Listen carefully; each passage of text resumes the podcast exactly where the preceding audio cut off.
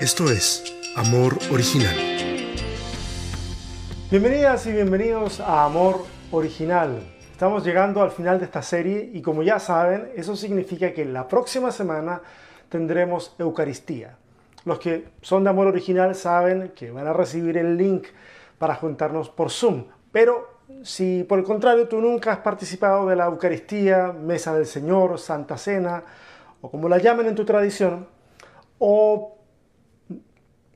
no, no peor aún, pero o tal vez ni siquiera tienes idea de lo que estamos hablando cuando hablamos de ese tipo de cosas, pero tienes la curiosidad de participar o quieres saberlo, bueno, entonces puedes ir directamente al link que daremos en que vamos a dejar en alguno de los comentarios de esta transmisión.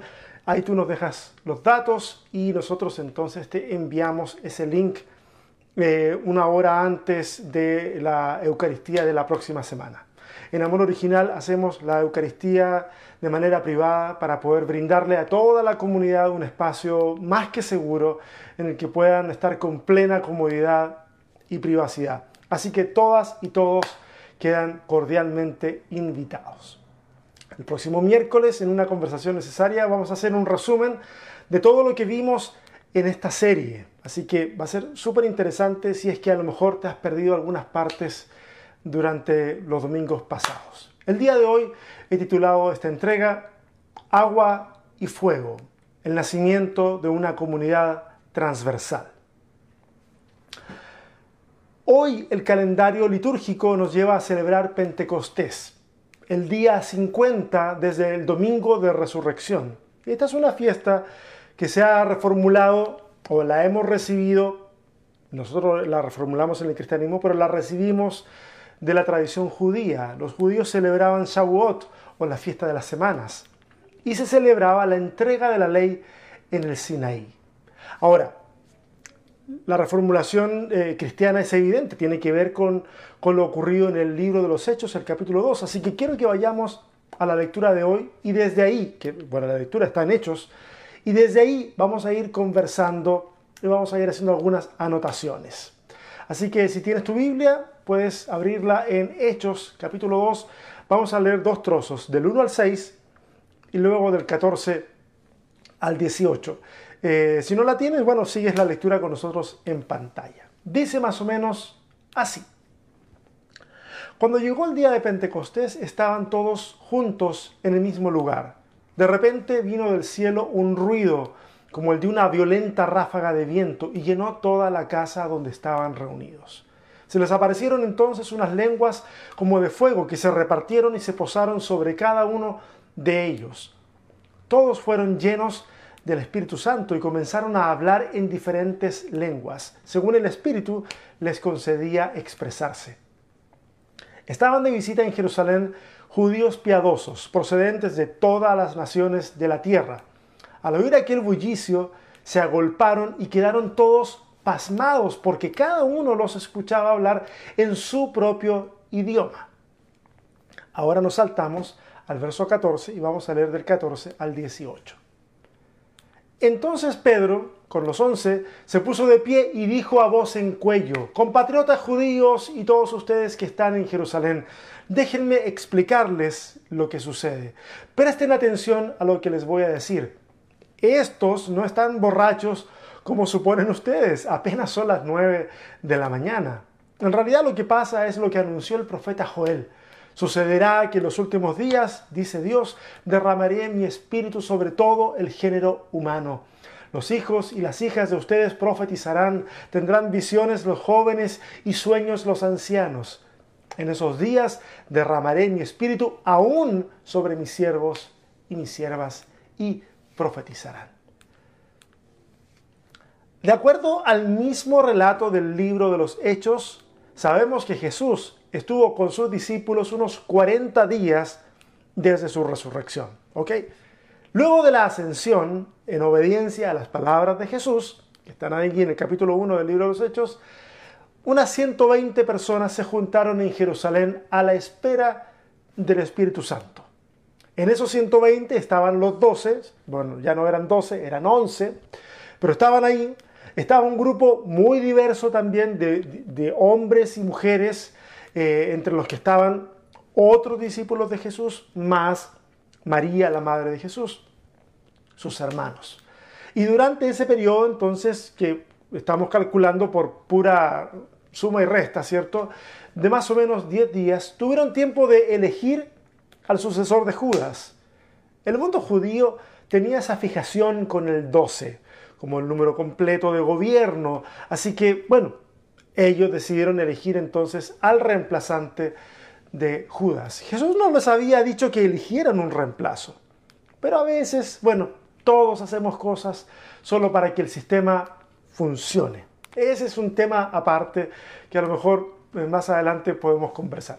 Bueno, además de eso, deben haber tenido tiempo de comer juntos, de reír juntos, de orar juntos, de recordar y meditar las enseñanzas recibidas mientras Jesús estuvo con ellos, etc. Había mucho terreno que cubrir, había muchas cosas que aclarar.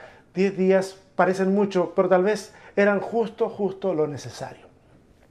Llega el día de Pentecostés y el texto dice que estaban juntos en un mismo lugar, lo que seguramente a los lectores de ese texto les habría recordado el Salmo 133, que dice, mirad cuán bueno y cuán delicioso es habitar los hermanos juntos en armonía. Es como el buen óleo sobre la cabeza, el cual desciende sobre la barba, la barba de Aarón, y baja hasta el borde de sus vestiduras. Como el rocío de Hermón, que desciende sobre los montes de Sión, porque allí envía Jehová bendición y vida eterna. El Salmo habla de una bendición que Dios envía en medio de esa unidad.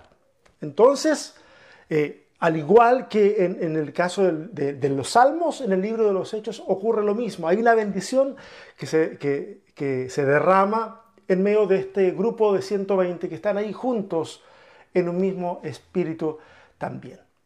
Miren, este sermón no debió haberse llamado agua y fuego, que es como lo publicitamos en redes sociales. Debió haberse llamado aire, fuego y agua. Porque, y me acabo de dar cuenta palabra que es cierto, yo me acabo de dar cuenta, porque son tres elementos los que están en escena, al menos en la lectura que acabamos de hacer, como símbolos del Espíritu Santo. El Espíritu se hace presente con una ráfaga de aire potente para luego dar lugar a lenguas de fuego que se distribuyen en todos los presentes. Y acá hay un juego idiomático porque la palabra lengua usada en lenguas de fuego es la misma palabra para hablar en lenguas. No hay una palabra distinta, es la misma, la misma expresión. En la ciudad, por motivo de la celebración de Pentecostés, hay judíos de todo el mundo conocido, además de prosélitos y temerosos de Dios que iban a la celebración. El mensaje comunicado era entendible para todos, porque eran las lenguas maternas de todos los que estaban allí. Alguien podría decir, hey, ¿Es que acaso no, no iban a Jerusalén, los que iban a Jerusalén no hablaban eh, todos arameo o griego, idiomas que seguramente hablaban? Eh, o otra pregunta, eh, ¿no habría sido más fácil haber comunicado el mensaje de esa manera? Preguntas que se pueden contestar de distintas formas, al menos de un par de maneras que son las que vienen a mi cabeza. La primera forma que se me ocurre contestarla es que, claro, unos van a decir que sí, que, que eso era posible, pero que, o sea, que era posible que se comunicara el mensaje en un idioma que era común para todos y todas, pero que se necesitaba de un acto espectacular para poder impulsar la difusión del Evangelio. esa es una explicación, que era necesario todo esto para ese primer impulso potente. Pero la segunda opción que les voy a proponer ahora es en realidad mi preferida. Yo creo que el acto del Espíritu haciendo hablar a la comunidad en el lenguaje materno de los visitantes que están ahí en Jerusalén es un acto mediante el cual, ah, ¿cómo decirlo? Es como si Dios validara todas las aproximaciones culturales a Él, como, como el idioma. No sé si me explico. Mira, los judíos de la época, si bien hablaban arameo, cuando se trataba de cuestiones rituales, hablaban hebreo.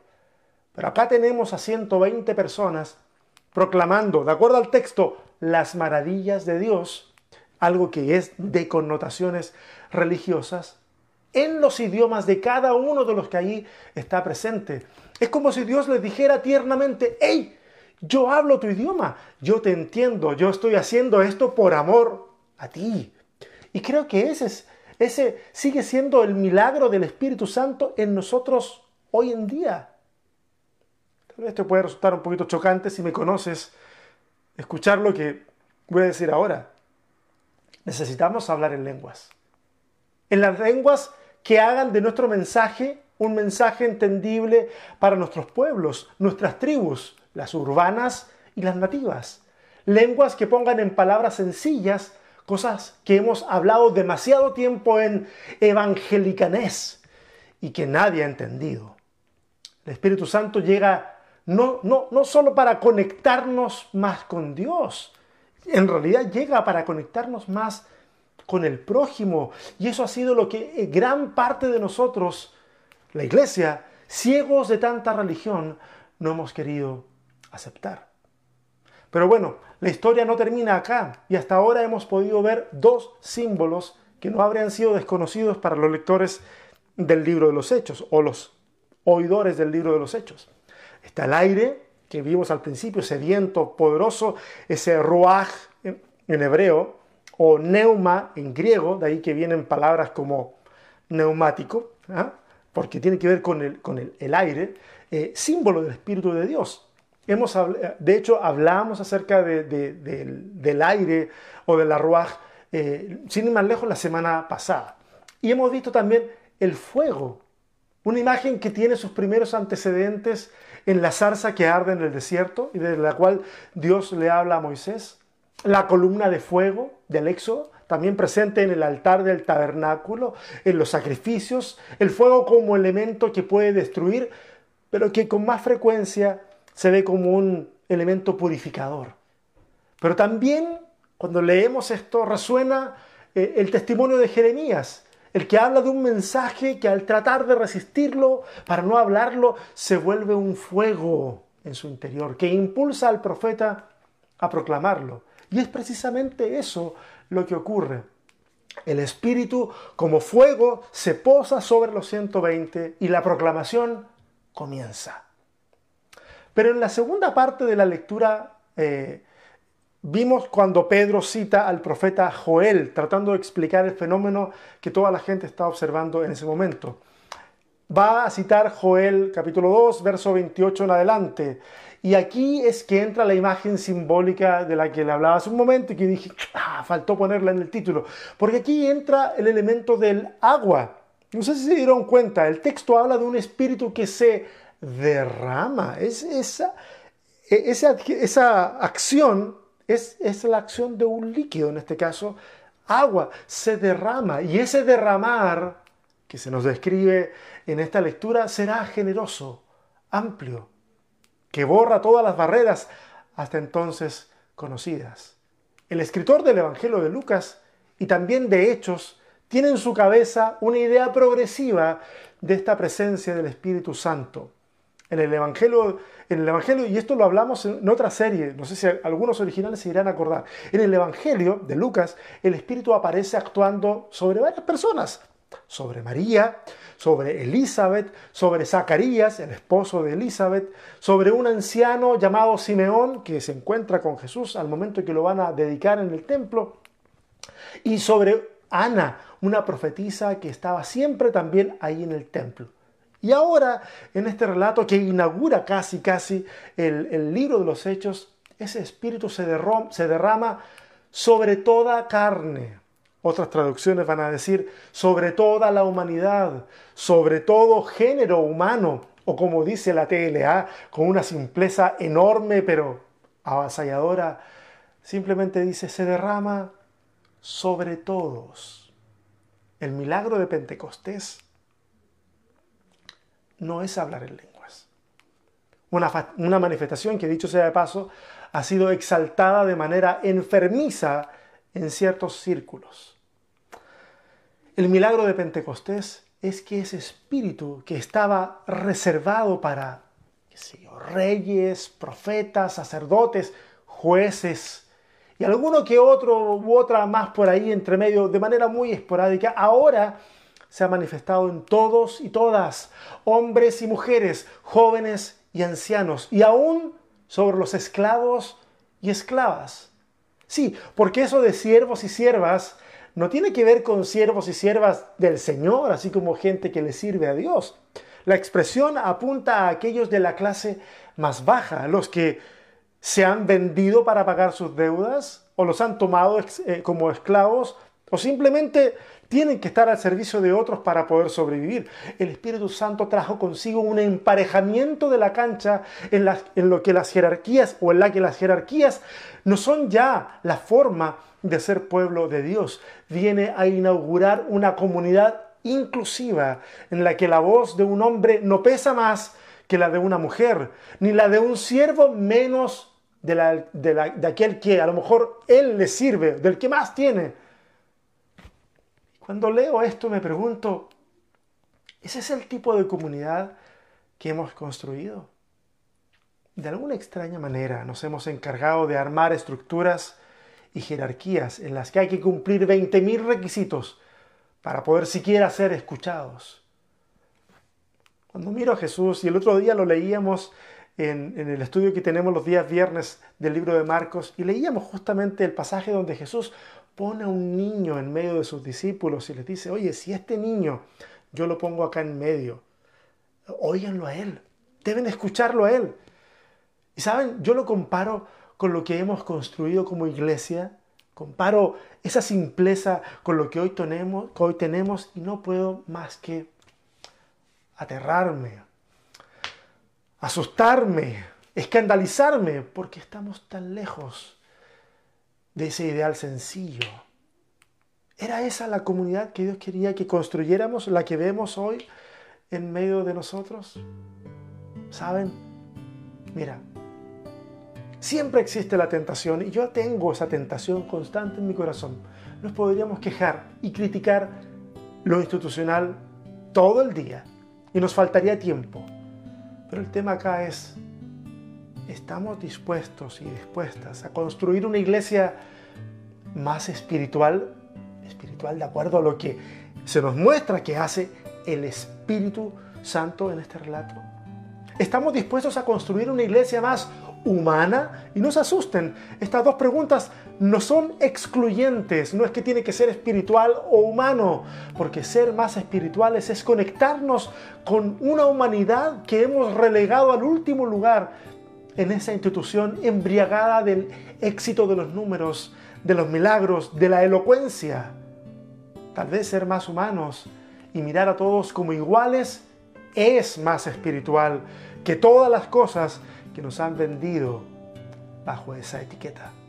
Necesitamos sentir el viento del Espíritu Santo avivando el fuego que arde en el corazón. Necesitamos reconocer que así como el Cristo es la luz que ilumina a todos los que han nacido en esta tierra, de acuerdo al Evangelio de Juan, el Espíritu se quiere también derramar en todos y todas, sin importar condición social, formación profesional, ni siquiera importando orientación sexual. Si entendemos esto, entonces es posible construir una mejor iglesia de lo que hasta ahora hemos hecho. ¿Qué les parece si oramos? Señor, gracias porque tu compañía ha sido evidente en cada una de las entregas de esta serie. Y podemos sumarnos a tu expresión en el tiempo de la creación y podemos decir que todo esto ha sido muy bueno. Ha sido bueno para nosotros para crear conciencia, ha sido bueno para nosotros para abrir los ojos a otras realidades y hoy Dios, tú nos, tú nos desafías a poder construir una iglesia que es tanto humana como espiritual. Una iglesia que abre sus puertas para poner la mesa para todos y todas, sin existir un elemento siquiera que pudiera dejar a alguien fuera de esa invitación. Cualquiera que la acepte, la mesa está servida y aquí todos y todas somos iguales. Señor, si creemos que esto son buenas noticias, que tu espíritu, así como sopló e hizo arder la llama dentro del corazón de los primeros cristianos y dentro del corazón de Jeremías también haga arder esa llama dentro de nosotros para no quedarnos callados, sin importar las pérdidas que pudiéramos tener a nuestro alrededor por proclamar un mensaje que puede parecer demasiado loco para algunas personas. Señor, danos la valentía para poder hacerlo y para poder formar la iglesia que tú quieres que seamos hoy. Te lo pedimos en el nombre de Jesús. Y a ustedes, gracias una vez más por haber acompañado, habernos acompañado durante toda esta serie se vienen lindas sorpresas en el futuro, por lo pronto quiero reiterar la invitación. La próxima semana tenemos Eucaristía, si quieres participar, revisa el link, deja tus datos, te vamos a estar enviando la información. Si quieres más información, Métete en el grupo de Amor Original, el link está ahí en la página de Amor Original, arribita en la foto de portada. Métete ahí, responde las preguntas, ingresas, te tiramos al grupo de WhatsApp, de alguna manera vas a tener más información y vamos a poder tener un sentido comunitario todavía más grande. Así que desde Austin, Texas, nos despedimos, si Dios quiere, hasta la próxima semana. Bendiciones, bye.